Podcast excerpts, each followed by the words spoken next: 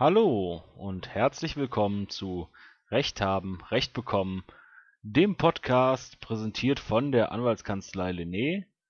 Ich bin Rechtsanwalt Dominik Fammler, Fachanwalt für Verkehrsrecht und in diesem Podcast, ja, möchte ich euch Ihnen ein bisschen helfen zu sehen, was sind die Rechte, was kann man geltend machen, was sollte man auch am besten dafür tun, um die Rechte vernünftig geltend machen zu können.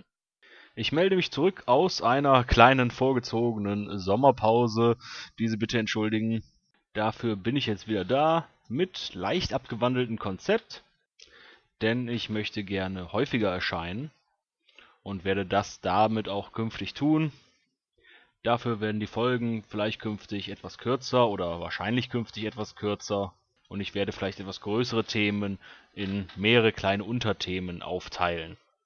Insgesamt gehe ich aber davon aus, dass somit der Gesamtinhalt deutlich umfangreicher wird in Zukunft. Auch wird es nicht immer um ein neues Thema gehen, sondern auch manchmal sozusagen Updates zu alten Themen geben. Und das ist heute der Fall und Update ist da ein äh, tolles Stichwort in diesem Zusammenhang, denn es geht heute nochmal um die VW-Abgasaffäre. Diese hatten wir damals schon in der allerersten Folge dieses Podcasts behandelt da ging es in erster Linie um Ansprüche gegen die Händler, die bestenfalls bis Ende 2017 geltend gemacht werden sollten, weil die allgemeinen Gewährleistungsansprüche gegen Händler grundsätzlich nur ein Jahr bei Gebraucht und zwei Jahre bei Neufahrzeugen lauten. Der Großteil der Händler zwar auf die, Einrede der Verjährung verzichtet hat, aber nur bis Ende 2017. Daher war das da eindringendes Thema. Nun erleben wir verstärkt, dass viele Leute, die letztes Jahr das Thema noch so ein bisschen haben links liegen lassen, nicht so beachtet haben und einfach damit zufrieden waren, dass das Software-Update schon irgendwann durchgeführt werden würde, dann der Wagen wieder in Ordnung ist und sie den dann weiter nutzen wollen. Nun kommen aber in den letzten Monaten doch wieder verstärkt Leute auf uns zu wegen diesem Thema, die nun fragen, was man jetzt noch machen kann. Ein Grund dafür ist zum einen das Urteil des Verwaltungsgerichts, das es jetzt in Zukunft zulässt, Fahrverbote für Diesel in einzelnen Städten zu erlassen. Oder aber auch, dass man nach dem Software-Update unzufrieden ist mit dem Fahrzeug.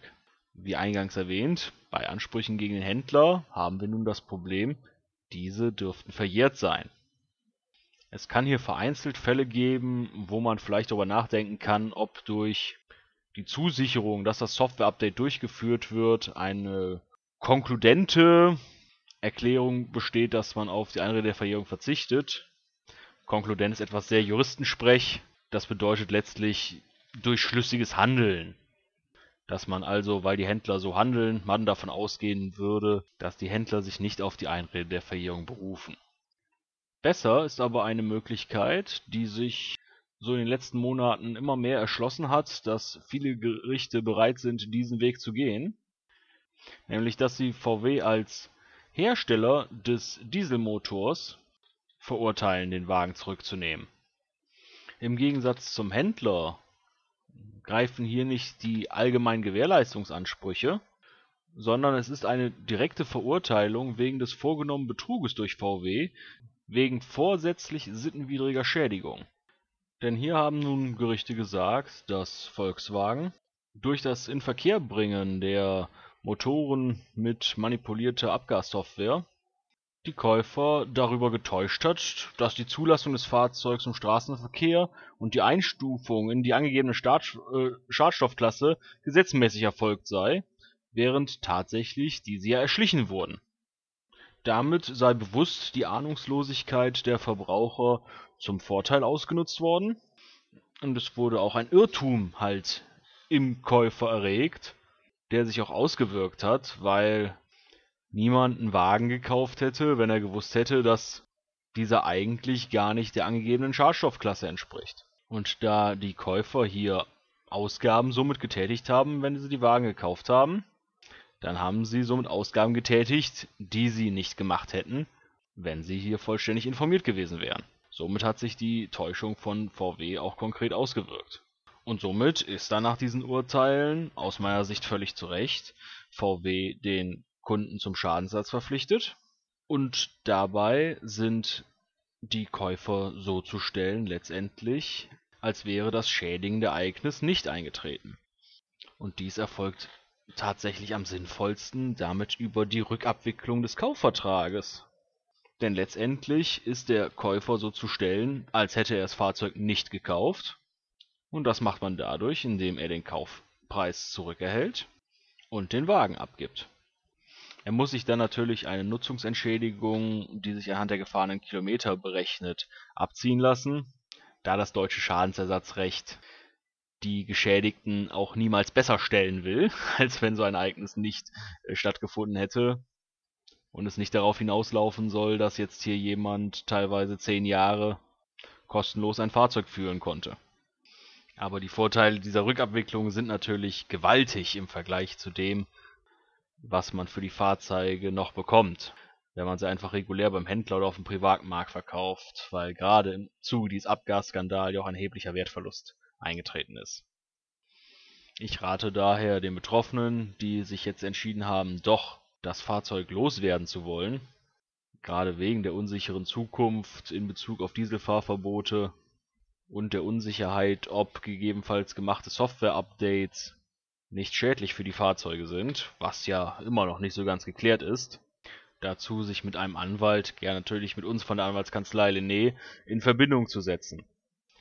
Die Rechtsschutzversicherung, die vor zwei Jahren teilweise noch Zicken gemacht hat in diesen Punkten und die Fälle mangels Erfolgsaussichten nicht finanzieren wollte, muss dieses inzwischen nach einer gewaltigen Vielzahl von Urteilen machen sodass da, wenn sie rechtsschutzversichert sind, für sie letztendlich auch kein Risiko besteht, wenn sie gegen VW vorgehen wollen. Dabei sollten Sie allerdings jetzt dann ein neues Datum im Hinterkopf behalten, nämlich den 31.12.2018. Dieser ergibt sich aus der allgemeinen Verjährung von drei Jahren, welche vom Zeitpunkt der Kenntnis oder des Kennmüssens möglicher Ansprüche gerechnet wird. Dies war frühestens im September 2015, als der Abgasskandal so langsam durch die Presse sickerte, so dass dann drei Jahre später nun 2018 wäre und es geht immer bis Ende des Jahres bei der dreijährigen Verjährung. Es ist also noch etwas Zeit, aber Sie sollten doch jetzt eher kurzfristig das Gespräch mit dem Anwalt suchen, nicht dass es zum Ende des Jahres hin knapp wird. Weitere Infos zu diesem Thema finden Sie auch grundsätzlich auf der Homepage der Anwaltskanzlei Lené, das ist www.anwalt-leverkusen.de.